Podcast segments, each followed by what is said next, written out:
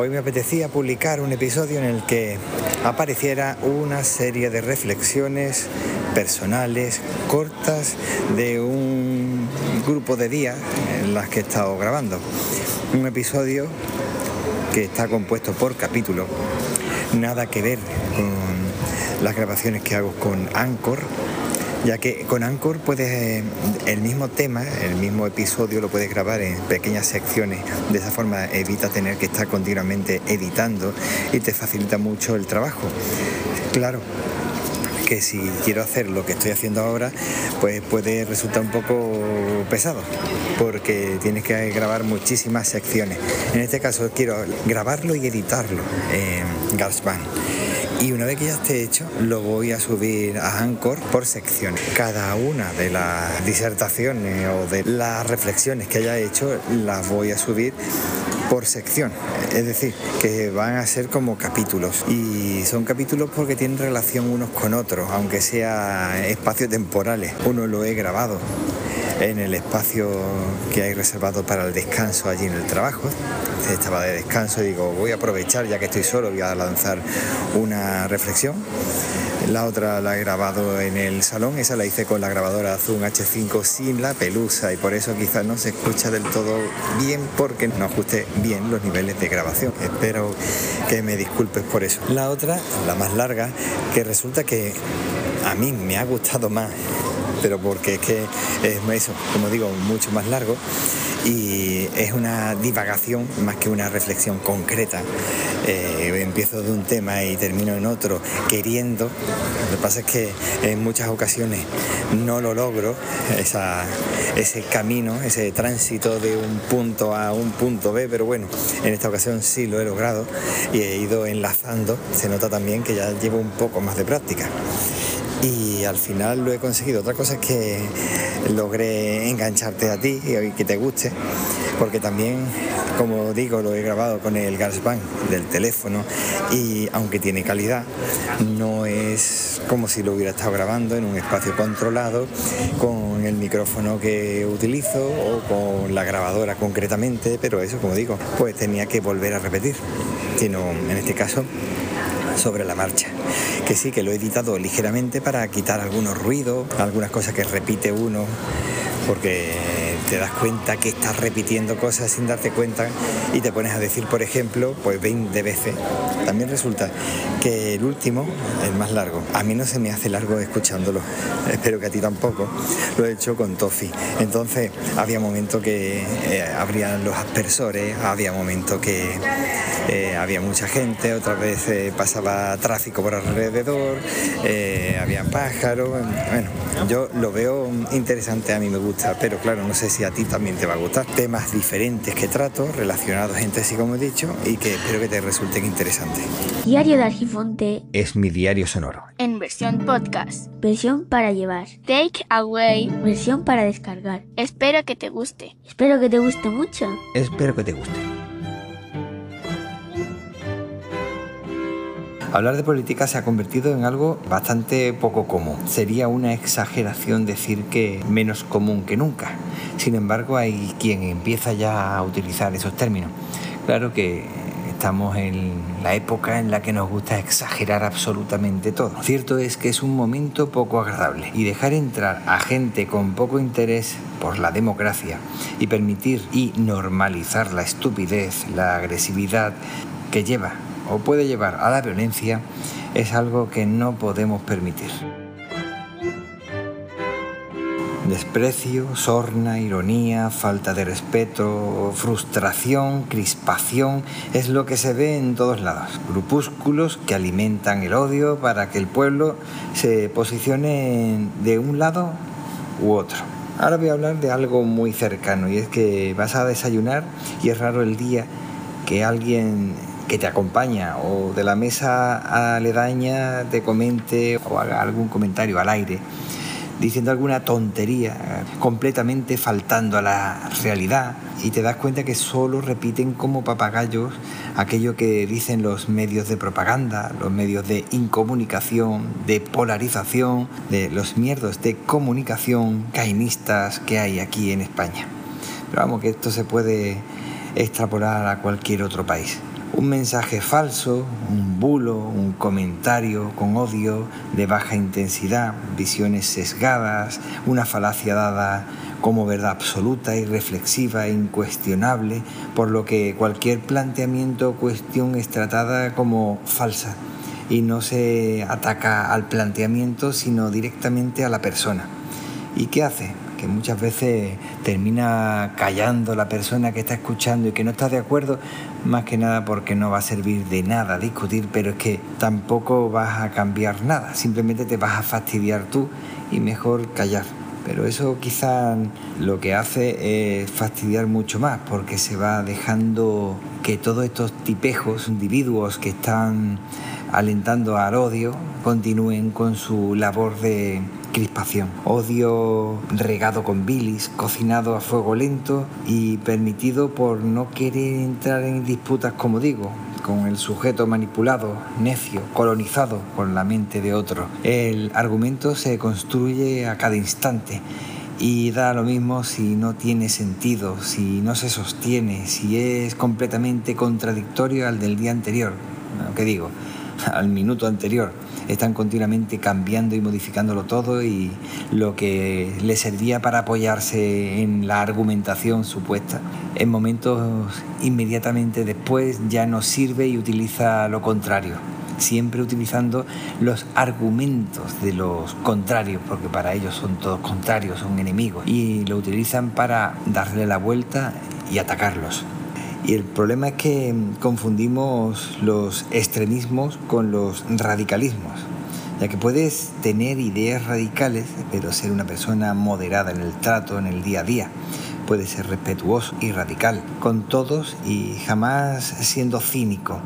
El extremista es cínico, toma posturas exageradas, poco pensadas, y su interés pasa por forzar a otros a pensar, actuar como ellos, normalmente forzados, coaccionados o violentados.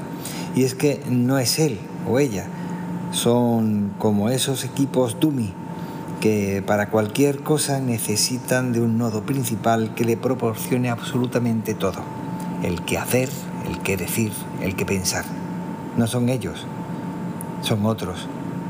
Sin embargo, ellos se creen que pertenecen a ese nodo principal.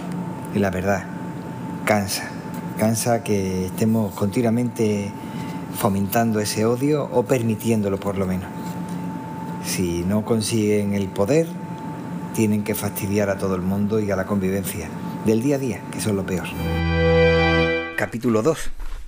Hoy durante el descanso he tenido 5, casi 10 minutos para poder escribir algo que me pasaba por la cabeza y tengo la oportunidad de hablar de algo que me llamó la atención cuando comencé a trabajar. Y es que me decían, se ha vuelto loco, la máquina está loca. Creo que no había nada o casi nada que me dejara más desconcertado. La verdad que me dejaba perplejo ese pensamiento, la máquina loca.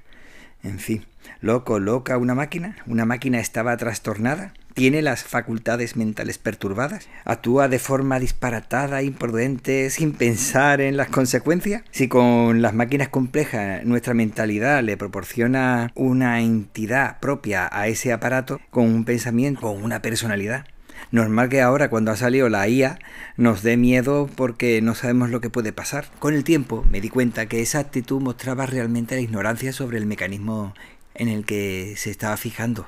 Bueno, se estaba fijando la atención o realmente no era la ignorancia sobre esa máquina, sino quizá mostrarse ignorante para no tener que explicar el funcionamiento a la gente nueva. Que eso era lo que yo pensaba en un principio, de quizá lo que quieren las personas que llevan más tiempo, que quizá están viendo que su jubilación está en peligro y por lo tanto no te quieren explicar el funcionamiento, con el tiempo te vas cuenta que sabían el funcionamiento básico y que no se paraban a pensar que qué tipo de entrada tenía que tener, qué tipo de salida debía salir y por lo tanto el funcionamiento que tenía que tener el aparato.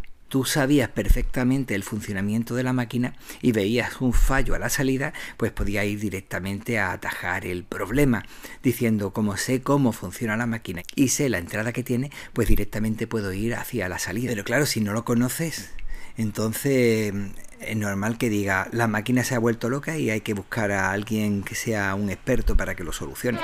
Quería hacer un pequeño apunte. Me pongo a divagar y me doy cuenta después, cuando estoy escuchando, que no he terminado de decir lo que quería. Y es que cuando aquello que estamos manipulando, si es un aparato, una máquina, o bien la situación en la que nos encontramos en la vida diaria, podría compararse, y eso lo hago muchas veces, con una máquina compleja en la que hay ciertas entradas y ciertas salidas. Y un comportamiento supuestamente conocido. Y es tan compleja que empieza a, se nos va de las manos el comportamiento o la situación. O creemos que si le damos una entrada vamos a tener una salida seguro. Y eso solamente en situaciones estables que no por ser estables son buenas pero bueno situaciones estables tú puedes hacerte una idea entonces cuando la cosa se complica, empieza ese realismo mágico, pensando que si eres positivo vas a conseguir ciertas cosas. No quiere decir que no sea así. No quiere decir que si tú eres negativo vas a conseguir cosas malas. No, estoy diciendo que simplemente por el hecho de ser positivo y no hacer otra cosa, no vas a conseguirlo. Pero hay personas que ya ven la situación, la realidad, su entorno tan complejo que actúan como esas personas que yo comentaba, que veían la maquinaria compleja como si fuera algo mágico, en el que tú le das algo y te da otra respuesta que tú esperas. Pero ¿y si el día que, el día que tú no recibes esa respuesta, si consideras que es mágico, pues no sabrás solucionarlo, no sabrás solventar el problema. Y entonces, ya sea una máquina o ya sea ese, esa situación en la que te encuentras, y como digo, puede ser como si fuera una máquina, si tú medio entiendes lo que pasa, podrás atajar el problema, podrás atacar directamente donde se está produciendo ese error. Y ese es el problema ahora, que no nos gusta pensar, no nos gusta eh, saber cómo somos nosotros y por lo tanto cómo vamos a actuar o cómo podemos actuar. Y es que es eso, si el fallo, la entrada y la salida no se conocen, la máquina compleja no es más que una caja negra, una caja casi mágica, y entonces nos estamos volviendo a esa realidad mágica, pero en este caso 2.0. Yo pensaba que la 1.0 ya se había superado, que lo que quiere decir que al final estamos proporcionándole unas características irreales a algo que no tiene nada que ver con estar loco, con un pensamiento o con una entidad o con algo, una personalidad. Se ve que ese Dios de los huecos, que conforme ha ido pasando el tiempo y la tecnología y la ciencia nos ha ido mostrando que no, no era ningún Dios, sino que nosotros le poníamos el Dios a todos los huecos que había y con la luz del conocimiento hemos iluminado esos huecos y veíamos que no era oscuro, simplemente que no lo conocíamos, estamos volviendo otra vez a ese Dios. En este caso se está abriendo paso y valga la repugnancia, pasos agigantados hacia esa realidad mágica 2.0 ya que estamos viendo la IA no como una herramienta, sino como un ente superior. Eh, estoy viendo que ya mismo vamos a tener la iglesia en el que el Dios a adorar sea la IA. Estamos en el tercer capítulo del episodio 338. Vaya, se va a poner ahora. Ay, mira. Está mi pequeñajo viendo cómo está regando. Acaba de salir los aspersores y está viendo cómo está regando el parque. Vaya, han puesto alrededor los, aspersores. Ahora están todos los patos por fuera eh, y Tofi con ese instinto que tiene de cazador de pequeñas presas ya ha puesto a observarlo y ver cómo el perro común se acerca sigilosamente a su presa.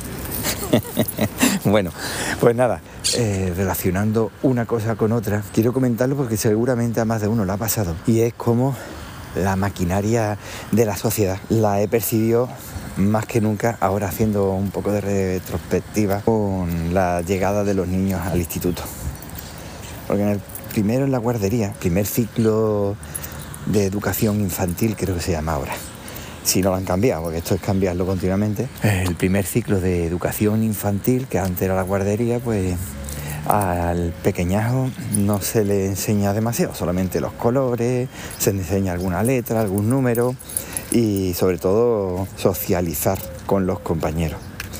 Eso es lo principal. Luego entran en el colegio y tú vas notando ciertas modificaciones, influencia de algún compañero, algún profesor o profesora, y eso lo vas notando el día a día, pero tampoco es demasiado porque al final está más tiempo con la familia y va moldeando, es decir, vas notando como cuando vas al colegio va mm, aprendiendo cosas. Realmente es formación, no educación, la educación se la da a la familia.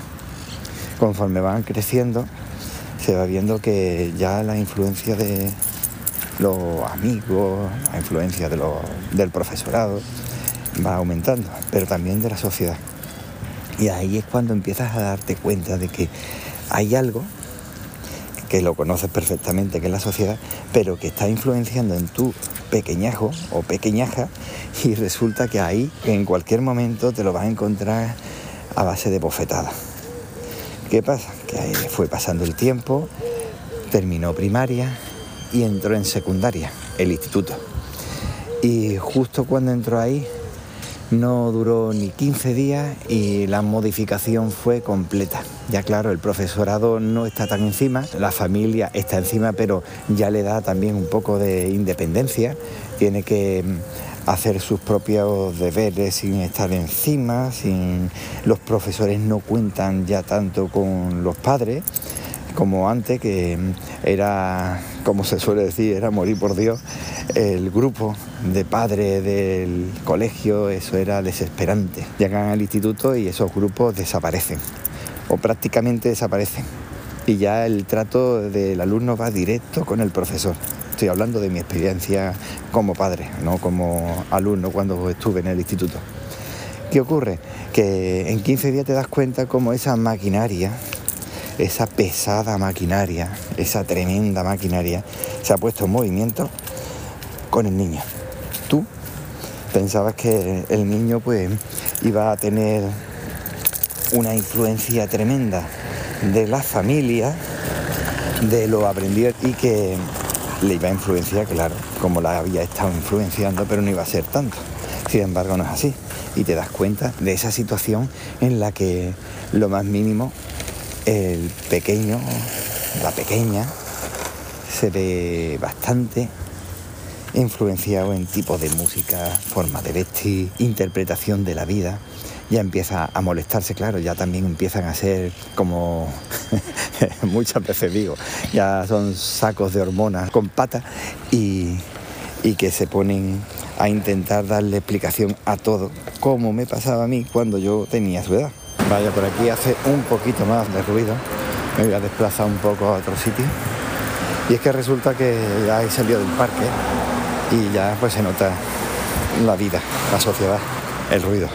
Cuando los pequeños entran en el instituto, la rueda social es grande. Me he puesto a, a, intentar recordar cómo fue para mí el inicio.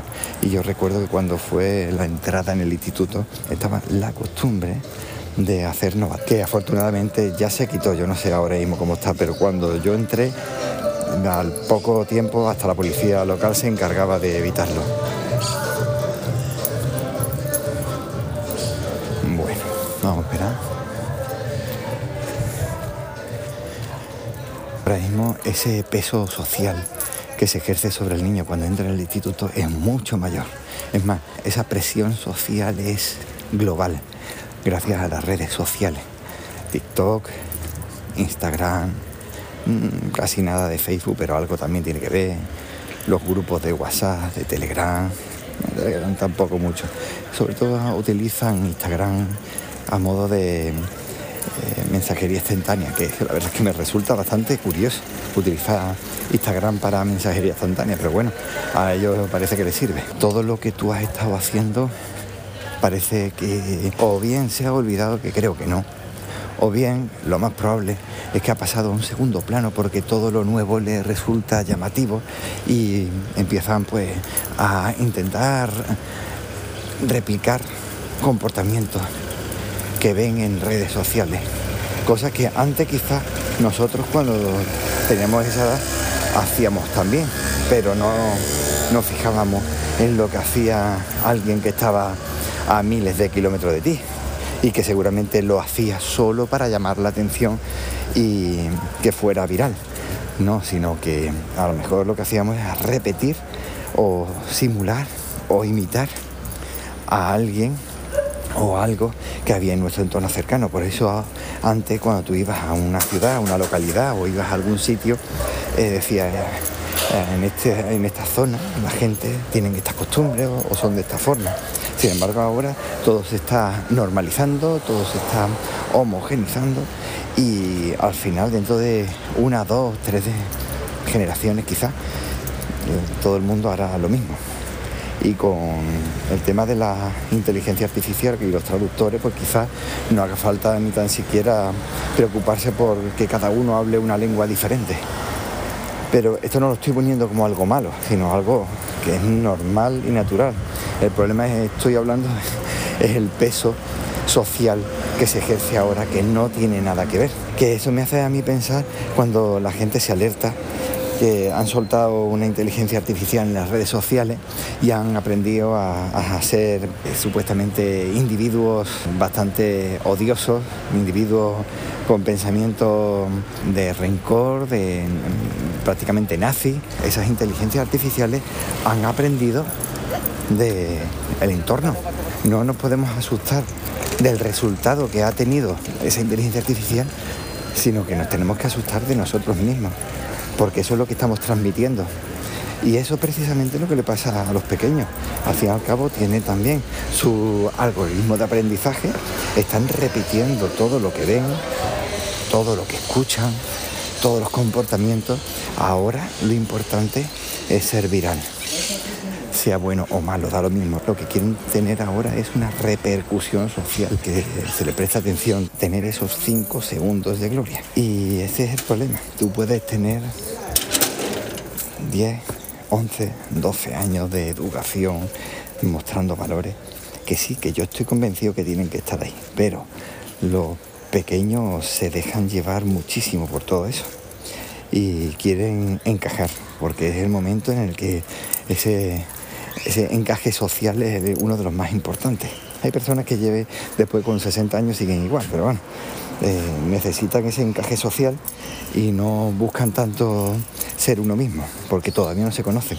De hecho, no conocen la sociedad y prefieren ser un grupo de forma natural, ser una manada en la que todos se protejan, eso es la impresión falsa que tienen, y van todos juntos a una, falsamente, para intentar sobrevivir.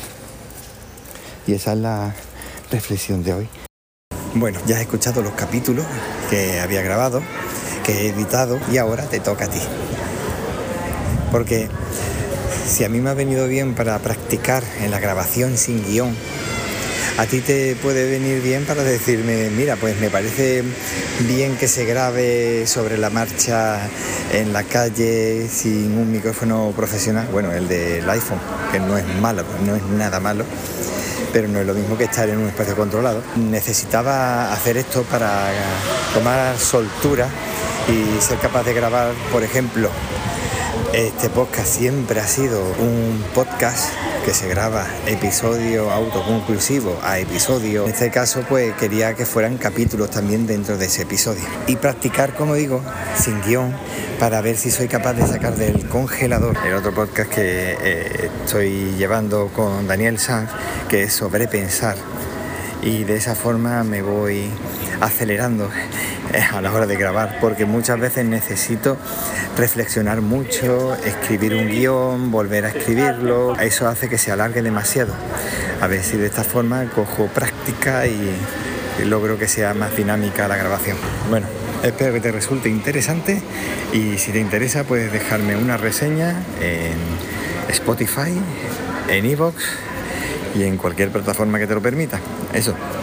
Si me dejas un mensaje y ves que no te he contestado, mándame una nota, un toque a través de las redes sociales. Hermes-Gabriel, eh, antiguamente conocido como Víctor Gabriel o Hermes Gabriel, todo junto, en las redes sociales libres y en el resto. Venga, un saludo y hasta luego.